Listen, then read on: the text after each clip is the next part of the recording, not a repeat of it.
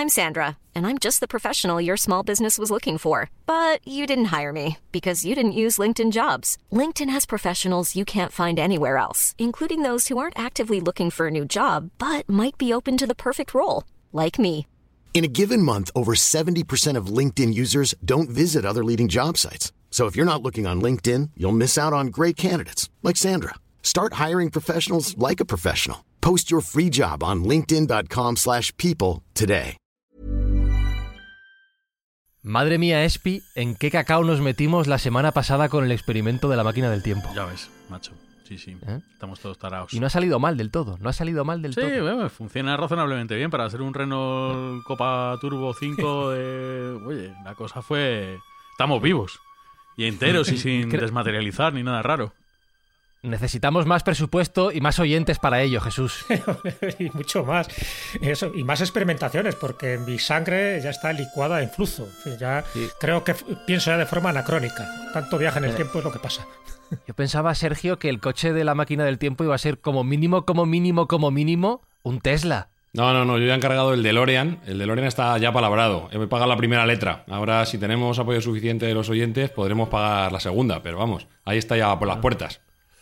Bueno, a ver cómo es el próximo viaje del tiempo. Nada, Mindfactors, que esto era para daros las gracias por, por la recepción del experimento, por vuestras respuestas, vuestro feedback y por el buen rollo que le habéis dado a esto, a pesar de los fallos y de los problemas. Dicho todo esto, arrancamos Mindfacts.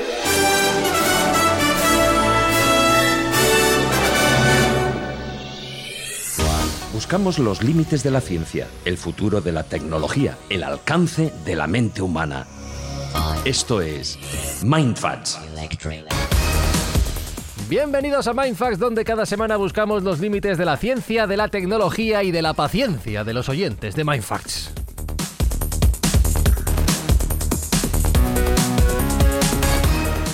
Bueno, ya está todo el mundo saludado, pero por educación y cortesía, Sergio Cordero, ¿cómo estás? Muy bien, aquí encantado de estar con vosotros de nuevo. Alberto Espinosa, ¿qué tal? Muy bien, muy bien, aquí estoy. Jesús Callejo, ¿todo bien? Todo bien, presente, y por eso al tiempo lo llaman regalo. Presente, pasado y futuro, el que se junta hoy aquí en esta edición de Mindfacts. Y hablando del presente, Sergio, recordemos lo que en el futuro cercano intentamos hacer con las escuchas del pasado de Mindfacts. Bueno, en un pasado ya hicimos el bien, y aunque no se lo estamos haciendo a, a la esfera del podcasting, pero sí a la humanidad, eh, regalando a los niños eh, juguetes para que hayan pasado una Navidad más felices. Y bueno, nuestra aproximación es intentar diezmar las colas del hambre que nos están asolando por esta maldita pandemia. A ver si llegamos a tiempo y a ver cuánto se puede llegar a hacer, como siempre, gracias a vuestras escuchas. Y del tiempo hablamos hoy en Mindfacts, nos preguntamos nada más y nada menos si existe el tiempo. I'm Sandra, and I'm just the professional your small business was looking for. But you didn't hire me because you didn't use LinkedIn jobs. LinkedIn has professionals you can't find anywhere else, including those who aren't actively looking for a new job but might be open to the perfect role, like me. In a given month, over 70% of LinkedIn users don't visit other leading job sites. So if you're not looking on LinkedIn, you'll miss out on great candidates like Sandra. Start hiring professionals like a professional. Post your free job on linkedin.com/people today.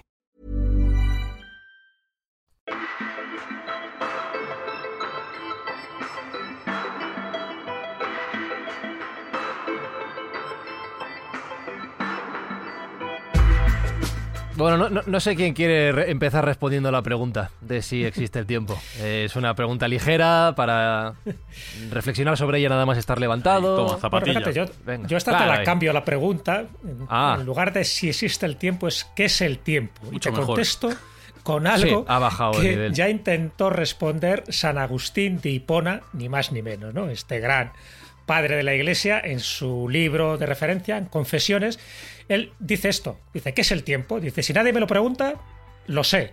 Ahora, si intento explicarlo, no lo sé. No tengo ni idea. Y él decía, eso dice, que el pretérito y el futuro ¿Cómo puede ser? ¿Cómo puede ser, por ejemplo, el pretérito si no, si no ha sido? O, o, ya pasó. ¿Y cómo puede ser el futuro si no ha sido todavía? Entonces, todo ese tipo de especulaciones, de motivaciones que él tenía, San Agustín y más o menos en el siglo V, es lo que le hacía mm, presumir que el tiempo como concepto es muy difícil de explicar. Y fíjate que estamos hablando de un personaje de Occidente, donde el concepto del tiempo, tanto en Oriente como en Occidente, suele ser diferente. ¿Por qué? Porque en Oriente, lo digo de una forma muy genérica, la concepción del tiempo es circular, es decir, no tiene principio ni tiene fin, es infinito, y además tiene mucho que ver con la filosofía hindú, en fin, con las filosofías místicas de Oriente, de la reencarnación, del eterno retorno, etcétera, etcétera, y sin embargo el concepto del tiempo en Occidente es lineal, Consideramos que es una línea que va del pasado al futuro pasando por el presente. Y desde ese punto de vista ha habido muchísimos intentos de medir el tiempo. De hecho, para mí, uno de los grandes inventos de la humanidad no es tanto el fuego o la rueda, sino la capacidad que ha tenido el hombre, el ser humano, de medir el tiempo en función de fenómenos de la naturaleza que veía, en, función de las fases que veía de, la luna, de las fases del sol o de los ciclos agrícolas. Entonces, desde ese momento se empezó a devanar los sesos como si fuera un mindfaster del pasado para intentar saber lo que era el tiempo. Pero para intentar saber lo que era el tiempo, tienes que tener la capacidad de medirlo. Y en eso es donde se han empeñado muchísimas generaciones de civilizaciones, de culturas, en fin, de, la humanidad en general, para intentar controlar el tiempo, porque intentar controlarlo era una forma de explicarlo, era una forma de entenderlo. Y a día de hoy, y ahora lo veremos, pues existen multitud de sistemas filosóficos y también de, de devaneos incluso mm, físicos o astrofísicos para intentar determinar qué es exactamente el tiempo. Es decir, esto que llamamos nosotros una unidad de tiempo. No llevamos ni dos minutos de, tema, Espi, sí. y yo ya tengo el cerebro hecho arena. Tiene, está en ebullición ya, ¿no? Eh, es, tremendo esto, va a ser. El tiempo, el tiempo relativo. O no, o no, no sé. O no, o no, sí, sí. Vamos a ver qué tal transcurre el tiempo, si eso hace corto o largo este episodio. Sergio, responde a la pregunta, ¿qué es el tiempo? Bueno, eh, como bien dice Jesús, es una, pregunta bastante compleja de responder y, tendrá su momento durante este programa o, el siguiente, si nos da para dos, en el cual podremos explicar un poco más a fondo qué se entiende por el tiempo y qué diferentes eh, respuestas se ha dado a esta pregunta. En el plazo que tenemos, en el tiempo que tenemos, y nunca mejor dicho, que será aproximadamente una hora, una hora y pico para contestar a, este, si existe el tiempo, si no existe, si es relativo o no es relativo, si somos capaces de demostrar que el tiempo no existe, esta afirmación será absurda, porque a nadie le importará. Lo que sí vamos a demostrar definitivamente es que es relativo, porque habrá gente que se le haga eterno, un coñazo y un ladrillo este podcast, o por el contrario, que le pase volando, porque le parezca entretenido lo que aquí vamos a, nombrar.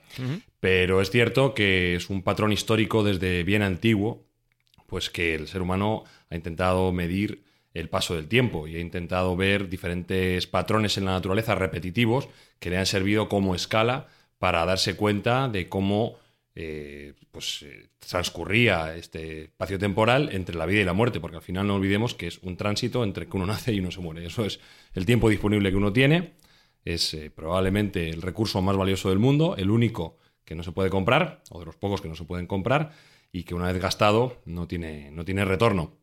Entonces, eh, vamos a enfocar un poco más en esta primera parte en la historia de la concepción del tiempo y la medición del mismo, y posteriormente entraremos a analizar la parte más física o teórica del asunto, donde podemos dar o intentar dar respuesta a todas estas preguntas teórico-filosóficas que nos estamos realizando. Y si decimos que desde el origen de los tiempos, pues es casi, casi desde que tenemos eh, conocimiento histórico del, del ser humano. La primera representación temporal que se tiene, o al menos de la que se tiene constancia, una de las primeras, es el hueso de águila de Le Placard, que es un, elemento, un hueso de águila de unos 15 centímetros de largo, que es del año ni más ni menos 11.000 antes de Cristo, y en el cual ya se ven unas incisiones en las que un, un hombre, un hombre antiguo, pues iba haciendo sus anotaciones de cuando veía determinadas determinados eventos astrológicos, concretamente los ciclos lunares. ¿Eh? muchas veces, y esto Jesús lo explica tremendamente bien, nos pensamos que los seres anteriores a nosotros y los humanos antiguos eran bobos o eran menos, menos hábiles que nosotros. Todo lo contrario. Eh, tenían que sobrevivir en un entorno mucho más hostil, casi sin ayuda, sin ayudas mecánicas, y esto les hacía tener unas capacidades pues que nosotros muchos de nosotros no tendríamos, no tenemos actualmente, y sería mucho más sencillo que un, que un hombre antiguo pudiera medrar en la época actual que no al revés. Que nosotros fuéramos a esa edad antigua, estoy casi seguro que nos sería imposible sobrevivir. Bueno, estaríamos pues buscando el móvil todo el día, Sergio, para empezar, mirando sí, el móvil. Sí, y el wifi, y el wifi, sería complicado. Eh, como digo, en, el año 11.000 antes de Cristo ya tenemos ese, ese hueso de águila con incisiones que yo recomiendo a todo el mundo que busque en internet porque es un documento interesante en el cual, bueno, pues eh, este antiguo hombre iba apuntando eh, puntualmente cuando había esos cambios en los ciclos lunares. Y bueno, sabemos que la Luna tiene un, recorrido periódico que pudo dar lugar a esas primeras mediciones, ¿no? Junto, como bien ha dicho Jesús también, con algunos eventos naturales como pueden ser las cochechas o las crecidas de los ríos. Pero bueno, sin duda alguna el más evidente para nosotros son los ciclos lunares que van cambiando, que son periódicos, cada 29 días, 29 días y medio aproximadamente, pues hay un ciclo lunar completo y esto pudo dar pie a esos primeros protocalendarios o esas primeras estimaciones temporales de lo que sería el año, que bueno, como todos sabemos, pues está eh, vinculado al Sol y no a la Luna, pero es la Luna la que quizá eh, con ese ciclo más corto y más visible, pues nos hace intuir que existe un, año, en este caso, mm, bueno, pues como digo, astrológico. Claro, habéis mencionado dos mm, conceptos que pueden parecer contrapuestos entre sí, pero que sin duda alguna están relacionados que es el tiempo circular y el tiempo lineal. El tiempo circular referido a esos ciclos naturales como pueden ser los ciclos lunares, los ciclos solares, las estaciones del año, las mareas, etcétera, etcétera. Y el tiempo lineal en cuanto a la asunción o, el conseguir entender nosotros mismos que el tiempo va mucho más allá de ese camino al que hacía referencia Sergio, que va desde nuestro nacimiento hasta nuestra muerte, que antes de nosotros ha habido tiempo y después de nosotros seguirá habiendo tiempo, que eso entiendo, Jesús, que a medida que el hombre ha ido ganando conciencia de sí mismo y del mundo, el universo que nos rodea, ha sido un verdadero quebradero de cabeza. Antes hablabas de que muchos filósofos se han planteado estas cuestiones acerca de qué es el tiempo, y entiendo que a medida que han ido profundizando en estas preguntas, en estas cuestiones, como tú decías, les ha provocado un mindfax total. Totalmente. A ver, yo creo que es una de esas variables, que es el tiempo que forma parte precisamente de nuestra vida cotidiana. A ver, no olvidemos que vivimos en un mundo tridimensional nos movemos en tres dimensiones espaciales. En eso todos estamos de acuerdo y todo el mundo lo admite. Y luego hay una dimensión que es la temporal. En esa cuarta dimensión es la que la ciencia actual coincide que puede ser el tiempo, pero no deja de ser también una formulación teórica. Es decir, la cuarta dimensión es el tiempo en el que transcurren los acontecimientos de estas tres dimensiones espaciales en las que nos movemos, nosotros, ¿no? como seres que vivimos en este planeta. Pero claro, eso, desde ese punto de vista, vamos, a llamarle más racional, eh, más medible, de ahí lo del tiempo lineal, porque podemos controlar un poco cuándo empieza el año, que sería el 1 de enero, cuándo termina, que es el 31 de diciembre. Podemos saber un poco por los ciclos solares o los ciclos lunares que todo obedece a una serie de causa y efecto que va más allá de lo que determina el ser humano. Por eso los primeros calendarios eran, como bien decía Sergio, calendarios lunares. ¿Por qué? Porque se fijaba que alrededor de 28, 29 días, pues había un cambio de, de ciclo lunar y eso le servía para distintas actividades. Primero, actividades, vamos a llamarles sociales o civiles, y luego la importancia que tenían los calendarios era para regular las actividades religiosas, litúrgicas, porque, una vez más, todo esto también estaba vinculado a los dioses. Ellos pensaban, me refiero a la mentalidad primitiva, que los astros no estaban siempre en el mismo lugar, según qué fecha del año, que había una serie de estaciones, en fin, en el hemisferio norte, y el hemisferio sur, pues había lo que ahora conocemos como equinoccios, como el solsticio, y eso generaba también unas variaciones agrícolas, ¿no? Entonces, todo esto pensaban que era fruto de los dioses, los dioses eran caprichosos, ellos tenían que vivir conforme a las normas de los dioses. Por lo tanto, los rituales, las fiestas, las ceremonias tenían que estar acordes a esos dioses y por eso era muy importante para ellos controlar estos ciclos. Entonces, muchas de estas festividades o muchos de estos primeros calendarios que se hacían era no tanto para regular la vida civil, que eso se hace posteriormente, sino para regular la vida religiosa, es decir, en qué momento había que hacer ofrendas pues al dios Atón o a Zeus o a Venus o al que fuera, ¿no? Porque sabéis que muchos dioses también estaban vinculados a los planetas. De hecho, los días de los meses, la mayoría, y los días de la semana obedecen a esa descripción de los distintos dioses que hay. Entonces, ¿qué quiere decir?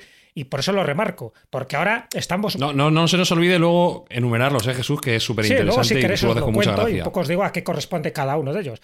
Pero digo que esto que ahora un poco nos parece como lejano porque estamos desvinculados de esa parte sagrada del tiempo, para entonces era fundamental. De hecho, las primeras mediciones que se hacen del tiempo en los templos mesopotámicos, en los templos egipcios, era para eso, para saber cuándo se hacían los determinados rituales litúrgicos en honor al dios de turno. Y por eso, y por eso el tiempo era patrimonio en principio, de, vamos a llamarlo, de la jerarquía eclesiástica y de las jerarquías civiles, es decir, del Estado, del monarca. Y luego el tiempo se va democratizando y pasa a ser también eh, atributo y, y, responsabilidad de los ciudadanos, porque ya empieza a haber, pues eso, lo que son los relojes, los relojes más de mesa, los relojes solares, los relojes primero de arena, pero todo ese tipo de cosas que se ya digo democratizando, poco a poco van pasando al pueblo. En un principio, la regulación del tiempo solo estaba destinada para los que eran los monarcas, porque ellos decidían cuándo había que celebrar determinadas festividades, o estaba reservado para los hierofantes, para los sacerdotes, que son los que establecían también esos horarios. Fijaros que, por ejemplo, había una normativa, una real cédula de Carlos III, de Carlos III, estoy hablando, donde se prohibía que en cada ciudad hubiera más de un reloj, porque si había dos relojes, como había diferencias horarias entre unos y otros, eso podría generar un caos social, podría crear una pequeña sublevación. Entonces solo se permitía que hubiera un reloj público, precisamente para que no hubiera una disonancia cronológica con dos relojes, porque por entonces, en fin, la, precisión dejaba mucho que desear. De hecho, el reloj de la Puerta del Sol es un gran adelanto porque por fin es un reloj que no adelanta ni, retrasa, daba exactamente la hora. El reloj de la Puerta del Sol, que era una creación de, de Losada, que por cierto era descendiente de, mi pueblo. Así que, un poco dicho todo esto, ahí queda la, cuñita, pero bueno, el gran Losada, que fue el gran relojero del siglo XVIII. Pero me refiero que todo esto es importante tenerlo en cuenta para que veamos un poco la transición y la democratización que ha habido a la hora de evaluar y controlar el paso del tiempo. Comentado esto que dice Jesús de los dos relojes, eh, voy a comentar una anécdota que me comentaba mi tío y era cuando me aconsejaba, cuando yo era joven y me aconsejaba a que llevase una buena vida y en el, caso de las mujeres que siempre fuera fiel, me dijo una frase que se me quedó grabada y que llevo a gala y es cuando uno tiene un reloj sabe siempre qué hora es y cuando tiene dos duda. Aplicado a las relaciones eh, con el sexo opuesto, pues puede ser muy provechoso. Qué bueno. A ver, voy a hacer eh, la comprobación, Espinosa, ¿cómo vas? ¿Bien? Bien, bien, sí. La, cabeza de momento en su sitio? La mía no, ¿eh? Ya, de momento, te lo digo yo. Vale, yo trato, trato de seguir el ritmo, pero, pero me está costando. De momento sí, de momento todo en orden, ¿no? Sí, pues creo que sí, creo que sí. Yo, luego, te, luego te pregunto de nuevo. Eh, Jesús, hablabas de la relación entre el tiempo y los dioses, los dioses y el tiempo. Mm. Sí, bueno, a ver, nosotros somos herederos del Imperio Romano, ¿no? De, de las costumbres, de los usos, de, del derecho, de la normativa que impuso el Imperio Romano en las distintas provincias, y Hispania era una de las provincias dentro de ese mundo romano. Por lo tanto, somos herederos también de su división del tiempo. Pues bueno, ya sabéis que incluso en Roma también hubo distintas etapas a la hora de determinar cuál era su calendario, ¿no? Desde el primer calendario, desde la antigua Roma, ¿no? Donde eh, la era romana, el año de Rómulo, pues empezaba en marzo y no empezaba, por ejemplo, en enero, ¿no? Y además tenía distintos días, no, no tenía los 365 días de ahora. Luego estuvo el segundo rey de Roma, Numa Pompilio, que hace otra reforma y al final sí que llega a 355 días, que ya es algo, ¿no? Porque va incluyendo algún que otro mes, cosa que no estaba antes. Y ya luego llega la reforma juliana, lo digo muy deprisa, ¿no? También porque tampoco viene ahora cuento entrar en detalle. Y luego llega la reforma de Julio César, porque se da cuenta de que hay una serie también de discrepancias a la hora de regular este tiempo. Entonces, en el año 45 antes de Cristo es cuando encarga al astrónomo Sosígenes la elaboración de ese calendario y que se ajuste a esos 365 días porque veía que no se ajustaba, ya siempre ya digo, en aras de, las celebraciones a sus dioses. Entonces, Yo quiero hacer aquí un pequeño inciso, Jesús, justo que has llegado a este punto. En primer lugar, me parece destacable reseñar, que a mí me gusta bastante la disciplina de la etimología, decir de dónde viene la palabra calendario. Y la palabra calendario viene del latín, como se preguntaban en la vida de Brian, ¿qué han hecho los romanos por nosotros? Pues dejarnos esa bonita palabra que es calendario, que viene de las calendas, que es como se conocía al primer día de cada mes, ¿de acuerdo? Con lo cual ya tenemos un origen de la palabra calendario. Y punto dos, como bien ha dicho Jesús, en el año 45, Julio César, cayó Julio César, uno de, los, de las figuras más importantes de toda la historia, hace esa reforma con un fin de igualar en todo el imperio los tiempos y de llevar las cosechas a su momento, porque tenía un descuadre. Pero me parece importante también destacar dónde lo aprende Julio César, de dónde viene ese conocimiento de Julio César, que es también de, un romance. Viene del, lío que mantuvo con Cleopatra. No olvidemos que cayó Julio César en la guerra civil que mantiene con Neo Pompeyo el Magno, eh, después de Farsalia, donde Pompeyo sale huyendo hacia Egipto, César le persigue, acaba en Egipto, donde le entregan su cabeza, cabeza que repudia y que siente tremendamente porque tenía gran consideración por Neo Pompeyo, aunque era enemigo, también se había criado como un hermano, y bueno, dice la leyenda que recibe esa cabeza con gran disgusto. En todo caso, en Egipto se encuentra una guerra civil entre Ptolomeo y Cleopatra, que estaba, bueno, pues desfavorecida por el reinado de, de su hermano.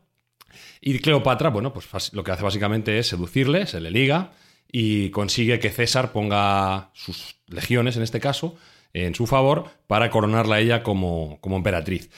Si bien es cierto que en el tiempo que pasa de romance, en, todo ese tiempo que pasa en, en, Egipto, pues él tiene tiempo de aprender muchas cosas y entre ellas, pues a tener contacto con los distintos sacerdotes egipcios. Hay que tener en cuenta que Egipto en aquel momento era como el Silicon Valley actual. Ahí se concentraba todo el conocimiento de la tierra, estaba la famosa Biblioteca de Alejandría, que Julio César casi se carga al, intentar escapar. Eh, y entonces había mucho que aprender, había mucho que aprender en, esa tierra. Y a fe que Julio César, que era una persona muy inteligente, lo consigue y dialogando con, diferentes eh, sacerdotes, sobre todo, que era quien monopolizaban esos conocimientos, pues tiene un, conocimiento mucho más cercano de ese año solar que los egipcios habían, habían inferido respecto a otros calendarios lunares, como habíamos comentado antes, de otras civilizaciones como pueden ser la Babilonia o la Sumeria.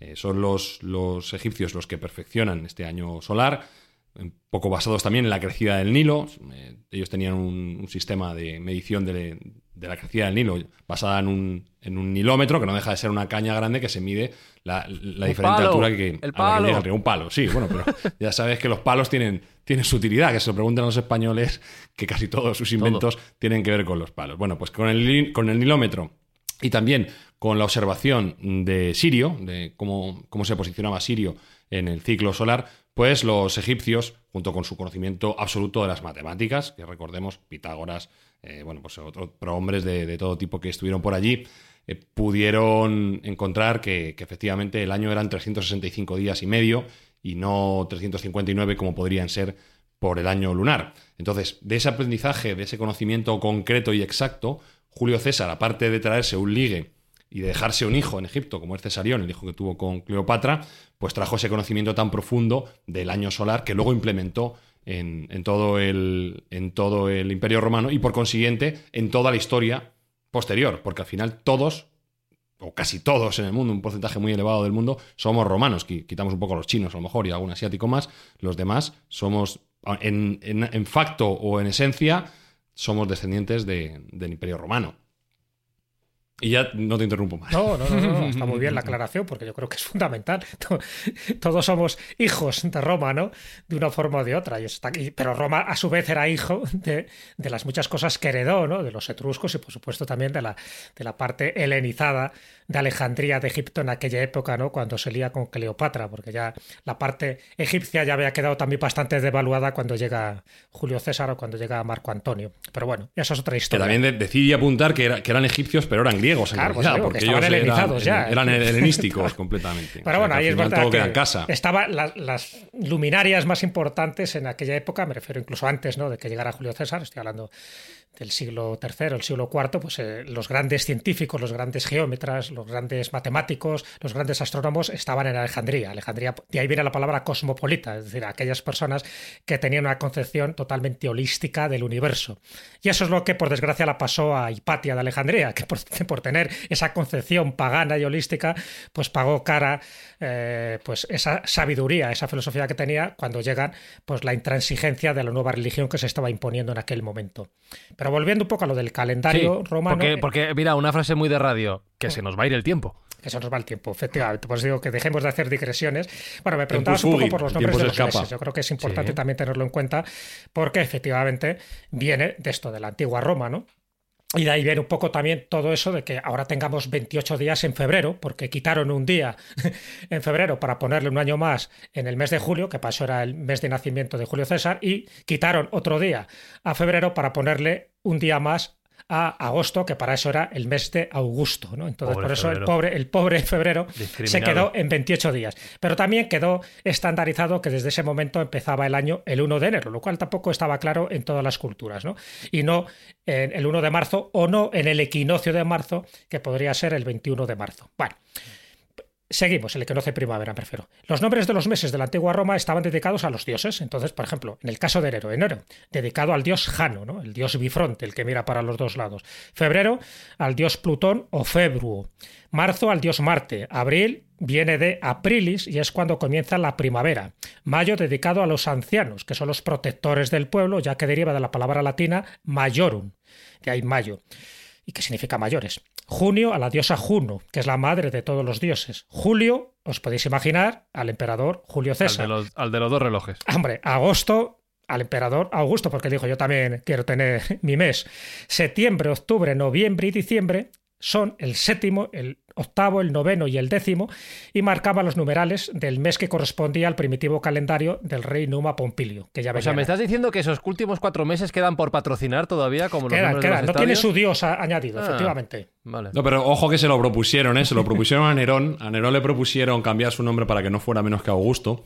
Y Nerón, que tiene mala prensa, pero fue mejor emperador de lo que nos venden, eh, lo declinó, diciendo que, que qué iba a pasar cuando hubiera 13 Césares, que no iban a estar creando ahí meses para cada uno de los Césares. Con lo cual, ahí terminó, terminó esa bonita eh, tradición de poner nombres de meses a los emperadores y dejaron en paz el calendario y como bien dice Jesús, pues esos cuatro últimos quedan todavía pendientes. Quién sabe si el próximo será el Onio, el Onio Moschio. Ya, No- yo estaba pensando en el, en el no sé, el, amazembre, ¿no? Podría ser, podría Podría ser ser, también. sí. O sea, que queda todavía pendiente, está por ver. Bueno, ya sabes que se hicieron, ya se han hecho, ¿no? A lo largo de la historia y historia reciente, experimentos con los calendarios, ¿no? Lo hicieron los suecos, lo hicieron los republicanos franceses, donde cambiaron los nombres de todos los meses y les dieron sus nombres, o lo hicieron con la Revolución Soviética, también cambiaron todo. O sea, es decir, que siempre se ha intentado precisamente eso, romper un poco con el pasado, eliminar todo este tipo de referencia más o menos religiosa, porque, oye, quieras o no, estos meses tienen que ver con influencias religiosas, y ya no te digo los días también de la semana. Acordaros que el lunes, tanto a dioses como a los planetas, ¿no? los planetas conocidos que había en aquel momento, el lunes dedicado a la Luna, el martes dedicado al dios Marte, el miércoles dedicado al dios Mercurio, el jueves dedicado a Júpiter, el viernes dedicado a la diosa Venus, pero el sábado, ¿a quién? ¿A quién podéis imaginar? El sábado. Claro. A Black Sabbath. Pero si le quitas el black, queda en Sabbath, efectivamente, que era eh, pues el, el día que, festivo ¿no? para los judíos dentro de su calendario hebreo, ¿vale? Que es el Sabbat. Por eso el sábado se sigue conservando como, como el Sabbat. ¿Y el domingo por qué? ¿Qué pensáis? El día del Señor. Eso sí, el día de Dominus. Dios. El día domine, el día del Señor, por lo tanto, el domingo también tiene que ver, pero ya dentro de esa festividad, no tanto pagana, sino ya más bien cristiana, ¿no? Que es el domingo, y que además, como bien sabéis, alguna vez lo hemos comentado, pues también procede de la festividad, por ejemplo, que hacían los mitraicos. Los mitraicos, cuando se reunían, lo hacían el domingo, el dios del sol. Y no olvidemos que también Cristo, como tal, es un dios redentor, es un dios salvador, es un dios solar. Por eso nace en el solsticio de invierno. En fin, como veis, todo está relacionado, y por eso ahora que elegantemente y alegremente a veces decimos, pues eso, lunes, martes, el marzo, en abril, todo tiene que ver con esta etimología que nos entronca directamente con los ciclos y los ritos agrarios y paganos, pero a su vez también con los ritos dedicados a la liturgia de dioses que el monoteísmo intentó desterrar de por vida y no lo consiguió, y ahí están los meses y ahí están las semanas. Me queda claro que el tiempo es relativo, que el tiempo depende de cómo uno lo quiera medir, o mejor dicho, de cómo uno lo quiera compartimentar. Lo que yo creo, Espinosa, es que ha llegado el momento del tiempo de la cerveza, tiempo de, de- asumir esto, asumir esto.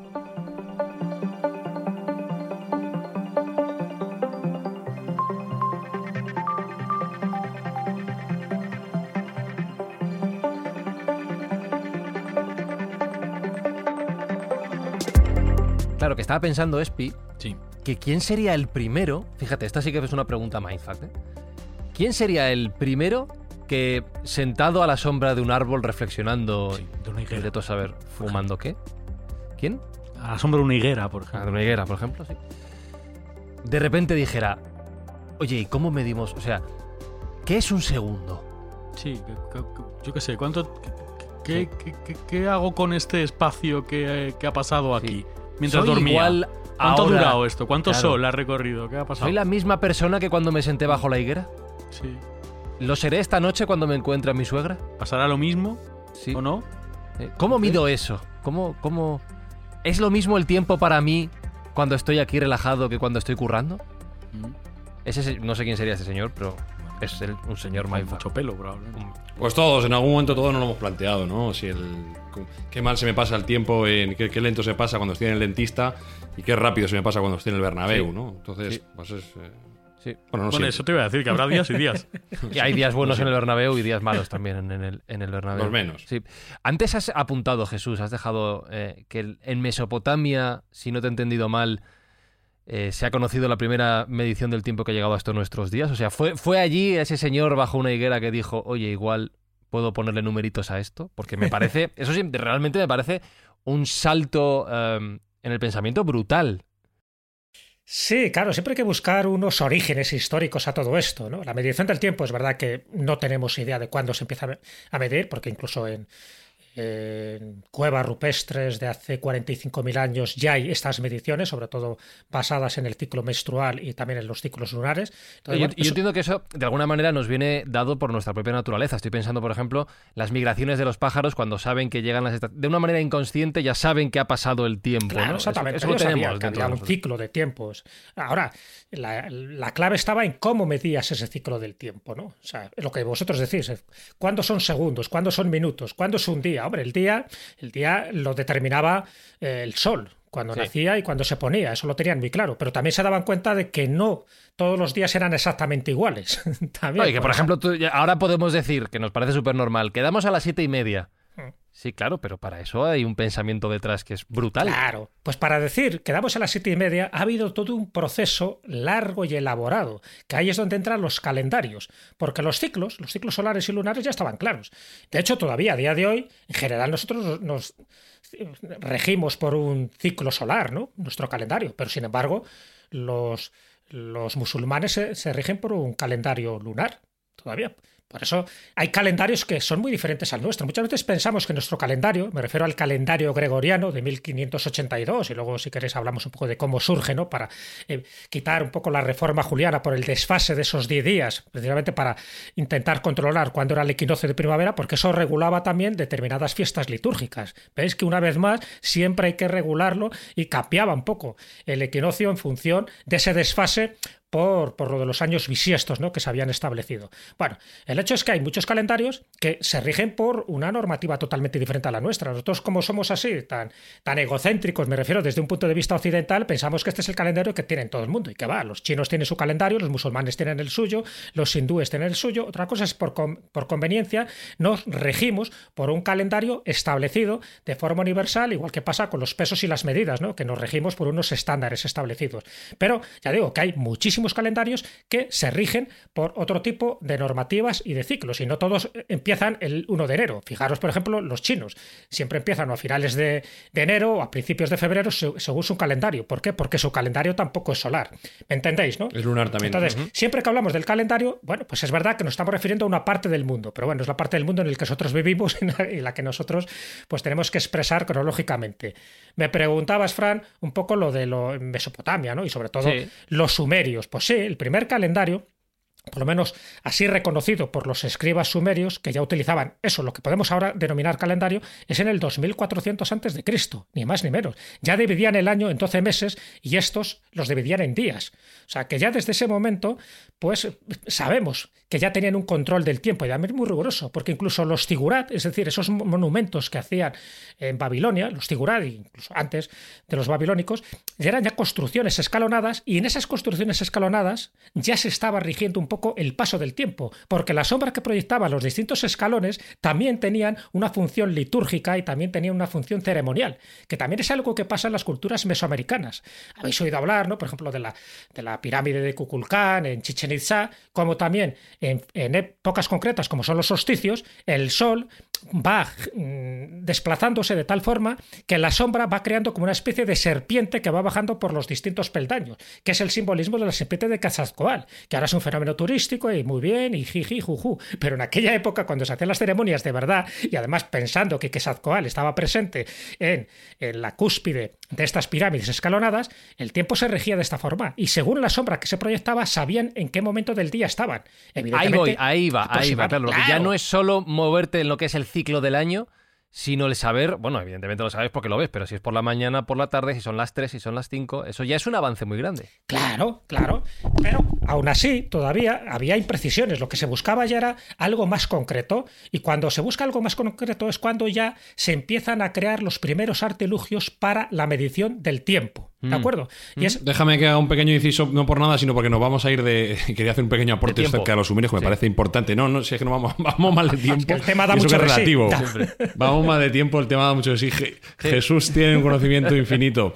Y quería hacer un apunte pequeño acerca de los sumerios que me parece interesante. Y es que, curiosamente, en lugar del sistema decimal que nosotros utilizamos, ellos utilizaban un sistema basado en 6 y en 60. Que eso, multiplicado por sí, da 360. Que es eh, lo que todavía hoy Fijad el tiempo que ha pasado ya, utilizamos para dividir el cielo y todas las circunferencias. O sea, esa medición de 360 grados ha quedado todavía en, nuestro sistema actual y es completamente vigente. Es decir, estamos utilizando un sistema sumerio para dar posiciones GPS. ¿Y por qué, por qué utilizaron el 360? Pues lo que estábamos diciendo. 12 meses que correspondían con los 12 signos del zodiaco, por 30 días, 360. Dividían el día en 24 horas, dos en dos franjas, una de día y una de noche, de 12 horas cada una aproximadamente, y eso da las 24 horas. Y si dividimos otra vez 24, pues eh, nos da los 60 minutos y los 60 segundos. Es decir, que gracias al sistema eh, en base 6 que tenían los sumerios, ha permanecido todavía una forma de contar el tiempo y de contar el espacio, porque el tiempo nos ha llevado también a tener esas posiciones de 360 grados que también siguen vigentes a día de hoy y corto aquí bueno, ¿también sabes, ¿también sabes por qué eh, cuentan en base 6 o se supone que contaban en base 6? Porque con el pues si me dices que tenían 6 dedos, me vuelve loco. No, porque con el pulgar contaban las falanges. 1, 2, 3, 4, 5, 6, 7, 8, 9, 10, 11, 12. Ahí va, eso no lo sabía yo. Eso lo he visto de los rusos. Y contaban con una mano, entonces... Ah, qué bueno. Pero entonces, pero podría ser base 12 entonces, ¿no? pero luego con la otra mano hacían una docena, dos docenas, tres docenas, cuatro docenas, ah. ¿sabes? Jo, qué bueno. Se supone que es por eso. A Mindfax hemos venido a aprender, queridos, ya lo estáis viendo. Bueno, entonces estamos midiendo si son las siete y media o las seis menos cuarto. Jesús. que es a las seis menos cuarto. sí, no, que, es, que estamos intentando medir el tiempo dentro del día, quiero decir. Estamos intentando decir por qué ahora es la hora que es. Y ahora miráramos el reloj, cada uno en su momento y en el momento que esté escuchando este, este podcast. Pues claro, eso hacía falta sistemas mucho más precisos. Hasta ahora, más o menos por el día, con horas diurnas, se podía medir, ¿no? En función de dónde estaba el sol. Bueno, pues ya lo hemos comentado alguna más o menos, claro. Claro, más o menos. Pero siempre era también muy relativo. Efectivamente, el tiempo era relativo y no solo lo decía Einstein, sino ya en estas épocas. ¿Qué ocurre? Pues que hay que inventar algo. Una de las cosas más primitivas que se inventan, pero que sirve para medir de una forma muy funcional el tiempo, es la clepsidra. La clepsidra es el reloj de agua. ¿Vale? A través de un mecanismo muy ingenioso, pues se sabía perfectamente en en qué hora estabas, con independencia de que hubiera sol o no hubiera sol, porque las mediciones que había anteriormente sí que dependían mucho de que hubiera sol o que hubiera estrellas, imagínate, entonces más o menos por ahí te podías guiar. Pero ¿qué pasa si el día estaba nublado? ¿Qué pasa si no podías ver las mm. estrellas y no podías ver el sol? Bueno, pues entonces inventa la clepsidra, que sí, que te va marcando ese el, tiempo de una forma mucho más fiable. Entonces ahí está ya, por ejemplo, el templo de Amón encarna, hay una de las clepsidras más famosas y en las distintas culturas de aquel momento, pues las clepsidras servían para determinar las ofrendas a los dioses. Bueno, si seguimos adelante, bueno, pues ya hemos comentado un poco lo de en Grecia, en Roma, eh, se inventa también el reloj de sol. El reloj de sol empieza a ser algo que, bueno, que, se impone, sobre todo en la época de Augusto, en la, época de Augusto sí que se utiliza, pues, dicen que el reloj más grande, ¿no? el reloj de sol más grande, que estaría a escasos metros del Arapachis, ¿no? De, de Roma. Pero Vamos, que tenía un obelisco como un Claro, o sea, de hecho, el, el- claro, el lo grande, era el, el obelisco del faraón samético. Recordemos segundo, que, recordemos que nombramos a Augusto la persona más rica de todos los tiempos, verdad, con lo cual haría las cosas a lo grande, no, Lo no hacía haría lo grande, pero aún así pacotilla. atrasaba, decían, ese reloj de sol y no, y no les convencía demasiado. Bueno, con el tiempo, sí es verdad, porque muy grande, muy grande, pero al final, según la orientación y según la medición, te podía generar ciertas controversias. Bueno, al final se inventa lo que sería el reloj de arena. ¿De acuerdo?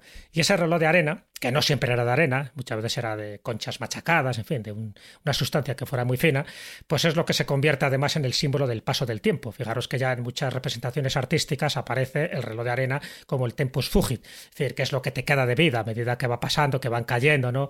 Eh, esos granitos de arena, de arena en la, en la otra parte de ese reloj, de, de esa- de esas cápsulas, pues también es la sensación de que va transcurriendo. Y ahí sí que había relojes de arena muy concretos, pues eso, que medían media hora, o medían una hora, o medían dos horas.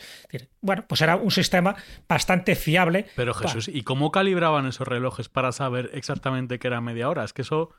Ah, es que eso, eh, claro, es que Ah, hay una difícil, ciencia ¿eh? matemática, Claro, evidentemente. Claro. Ciencia, Claro, ciencia. efectivamente, sí. Según lo que le metas ahí, la arena o las conchas o Eh, Claro, tal, claro, pero, de una pero que al final era una convención. Es decir, cuando, cuando tú comprabas un reloj de arena, tú decías, esto mide media hora, tú te lo tenías que creer. Hay que creer, ¿no? Claro. Efectivamente. Claro. Pero bueno, sí es verdad que en estas épocas, estamos hablando ya del siglo XIV, sí había ya unas mediciones bastante fiables para que estos relojes de arena, pues sí que fueran, pues eso, muy muy, muy fiables a la hora de eso, de determinar determinados eventos sociales y era importante, ¿no? Y lo único que cambiaba era eso, el tipo de sustancia o material, porque podía ser una mezcla de polvo, óxidos de mármol, de plomo, cáscara de huevo, en fin, cada uno variaba porque también influía mucho la abertura que tenían esos dos hemisferios, ¿no? Que tiene el reloj de arena. Pero bueno, partiendo de la base de que de que estaban bien calibrados, pues te medían el tiempo preciso. Pero aún así, evidentemente, un reloj de arena llega hasta donde llega, es decir, eh, mide espacios muy controlados de tiempo. Entonces ya tiene que ser. Hombre, salvo que hagas un reloj de arena muy gordo, muy gordo, Claro, muy gordo, bueno, muy gordo. Sí, sí, es que lo No hubo. es, que, es que lo hubo. Espera, Hubo espera, que reloj lo hubo. es Ahora que nos cuenta hay una Sergio. leyenda. Antes de pasar a los leyenda- relojes mecánicos, cuenta, cuenta, Sergio.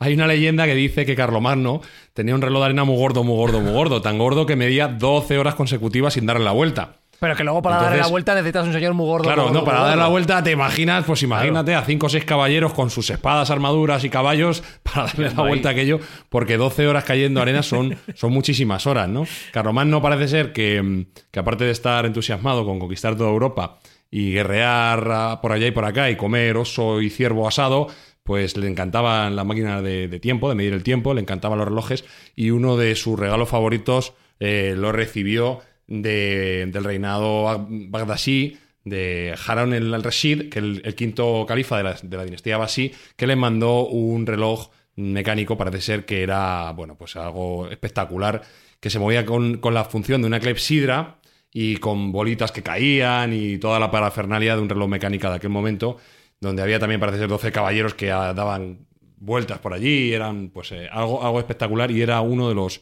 de las eh, posesiones más preciadas de Carlomagno, de un emperador, de todo un emperador, ¿no? Una persona sin duda central en la historia de Europa. Con lo cual, pues eh, lo que ahora estamos acostumbrados a mirar a la muñeca y no darle importancia, en aquel momento era algo al alcance de muy, muy, muy pocos. Y, tendría que dar también una capacidad de tener un poder, el poder medir el tiempo, que no todo el mundo tendría. Con lo cual nos hemos olvidado un poco de lo especial y lo importante que es esa medición del tiempo que ahora mismo damos por hecha. Sí, sí, es que, es que em, em, estamos hablando de muchos conceptos que a lo mejor los manufacturers están pensando que tontería, pero son conceptos tan del día a día y tan asumidos por todos que a veces se nos olvida que en algún momento hubo que descubrirlos o inventarlos, como por ejemplo, ya lo apuntaba Sergio, el hecho de tener una agujita en la muñeca que haga tac, tac, tac, a un ritmo uniforme, que no atrase ni adelante, y que además esté sincronizado con ese concepto del segundo que ya de por sí es otro mindfact, Jesús, es un avance brutal. Claro, claro, es que estamos viendo un poco pues todo el proceso evolutivo. Estas cosas no se llegan de la noche a la mañana. Ahora tenemos un ordenador y tenemos un televisor. Para llegar a un ordenador y un televisor ha habido que, que hacer muchísimos cambios eh, a, a nivel tecnológico, incluso muchísimos cambios a nivel cerebral para poder concebir el mundo tal como ahora lo entendemos. Y lo mismo pasa con la medición del tiempo. Por eso digo que para mí ha sido uno de los grandes inventos que ha tenido la humanidad, porque es que era básico saber ordenar en este tiempo. Incluso ya digo que esto ha servido luego para grandes metáforas. Cuando se habla de la frase de las arenas del tiempo, viene precisamente de los relojes de arena, ¿no? Cuando se habla, y fíjate que se utiliza muchísimo en novelas, incluso en series televisivas. Bueno, pero el siguiente paso, bueno, siglo XIV, siglo XIV, estamos ya ahí casi terminando la Edad Media y ahí empieza a haber, pues, muchísimos de estos elementos tecnológicos y sobre todo instrumentos mecánicos.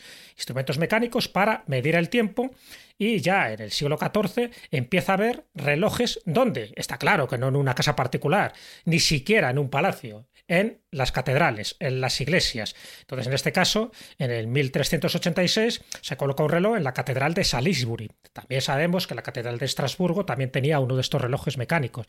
Y incluso hasta en Sevilla. En Sevilla, también en esas lejanas épocas ya había, porque Sevilla no olvidemos, era una de las ciudades más importantes que había en Europa por, por, el tráfico marítimo que se generaba también en aquella época. Entonces se necesitaba también un buen reloj para, para controlar, en este caso, bueno, pues determinadas circunstancias mercantiles, ¿no?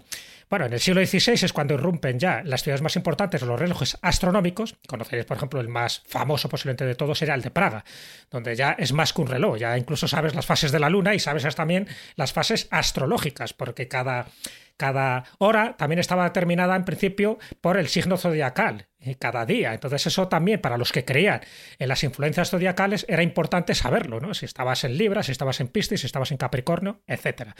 Y, luego ya en el siglo XVIII es donde ya se implementan muchísimo más estos relojes mecánicos, astronómicos, que dejaban con la boca abierta. Y cuando digo con la boca abierta lo digo en forma literal porque uno de ellos era el papamoscas de la Catedral de Burgos, donde eh, las horas las da precisamente abriendo y cerrando la boca, intentando imitar a uno de los pájaros que era el papamoscas, ¿no?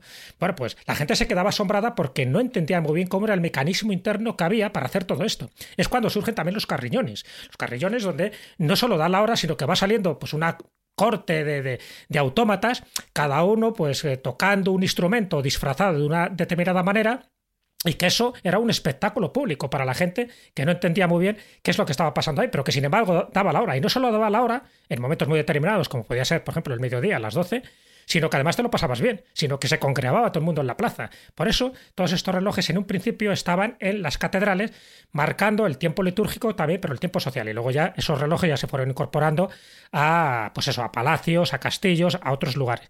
Y el monopolio del tiempo, al final, que, que era del gobierno y de la iglesia ese monopolio pasa a que ese monopolio vaya a las casas. Acordaros antiguamente, fijaros, eh, y esto ocurría en Buenos Aires, ocurría en Madrid, cuando había lo que llamaban los faroleros, que eran los que daban las horas cada cierto tiempo, me refiero a la Edad Media. Cuando decía, es la una y sin novedad. Bueno, pues esa era la forma que la gente, el pueblo, la aldea tenía la forma de saber qué hora era, ¿no? Bueno, pues pasamos de los faroleros y se convierte ya en, un, en los relojes cotidianos, un poco más, más habituales. Y es cuando ya entrarían los relojes del hogar, luego los de bolsillo y por último los de pulsera. Bueno, pues para todo esto, como veis, el proceso creo que ha sido bastante largo, bastante laborioso, pero bastante fascinante. Dicho todo esto, en este primer episodio dedicado a qué es el tiempo, a si existe el tiempo en Mindfax, en el que hemos repasado la historia de cómo se ha medido, en el siguiente episodio hablaremos del concepto en sí del tiempo, ESPI. Sí. ¿Tienes claro ya lo que es el tiempo? No, no lo tengo claro y además tengo, es que me acaba de surgir una duda eh, tremenda. O sea, ¿por qué el segundo se llama segundo y no se llama primero? O sea, O no, sea, lo- pues no- no pues lo no es mala entiendo muy esa. bien. Sí, Sí, no eso es mala.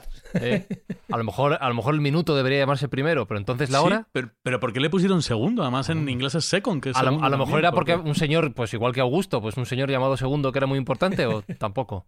No sé, tendrá una explicación, ¿no? Algún día el segundo se llamará Elonio, como decía Sergio. Un elonio. Eh, dos elonios. Cinco elonios. Seis elonios. siete elonios.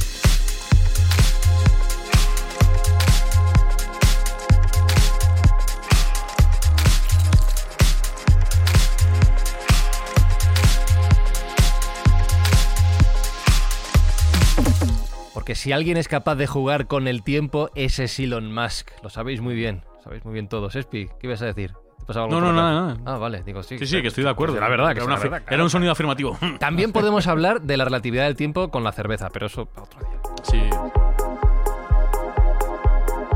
Jesús Callejo, gracias por la lección. Yo he aprendido un montón. Bueno, Pues será, será un poco nuestra, nuestra misión y nuestro objetivo, hacer comprensible algo que en principio lo damos como muy habitual y muy cotidiano, pero ya habéis visto que tiene una intrahistoria yo creo que bastante apasionante. Sí, sí, desde luego, Alberto Espinosa, aquí hemos venido a pensar. Sí, sí, y aprender. Y es que se me ha hecho cortísimo, se me ha pasado volandísimo. Sí, sí, pues El tiempo volando. la semana que viene ya verás, prepárate, ven con la cabeza entrenada. Sergio Cordero, que viene, que viene fuerte. Vamos a ver si podemos profundizar un poco en el asunto. Por cierto, recuerda, porfa, que como siempre en Mindfax esto lo hacemos para ayudar a otras personas. Sí, nosotros en eso no perdemos el tiempo y lo que queremos es ayudar a aquellos más necesitados, con lo cual, con, gracias a las escuchas de nuestros oyentes y la colaboración de nuestros asociados, vamos a hacer una donación a un banco de alimentos para erradicar las colas del hambre. Queridos Mindfighters, en siete días, o en vuestro calendario sea cual sea, nos volvemos a escuchar. Seguiremos hablando del tiempo. Ya sabéis que estamos durante todo el tiempo que queráis en Twitter, arroba mindfax-bajo, y que en cualquier momento de ese tiempo nos podéis dejar 5, 6, 7, 8, 10 estrellas, 14, como nos dicen el otro día, en Apple Podcast o en la aplicación en la que escuches Mindfax. Gracias por estar ahí, gracias por compartirlo, y hasta la semana que viene. Mindfacts llega cada semana a tus oídos a través de Spotify, Apple Podcast, Evox, Google Podcast o tu aplicación favorita. Búscanos en redes sociales. Somos Mindfacts.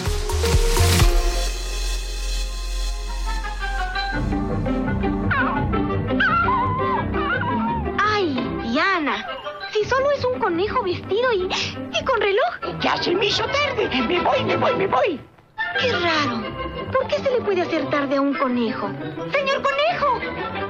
¿No ves? ¿No ves? Ya son más de las tres. Me voy, me voy. ¿Qué tal? Adiós. Me voy, me voy, me voy. Ha de ser algo muy importante. A lo mejor es una fiesta. Señor conejo, espéreme. No, no, no, no, no, no, no. Yo ya me voy. Si me hablan ya no estoy. Me voy, me voy. ¿Qué tal? Adiós. Me voy, me voy, me voy.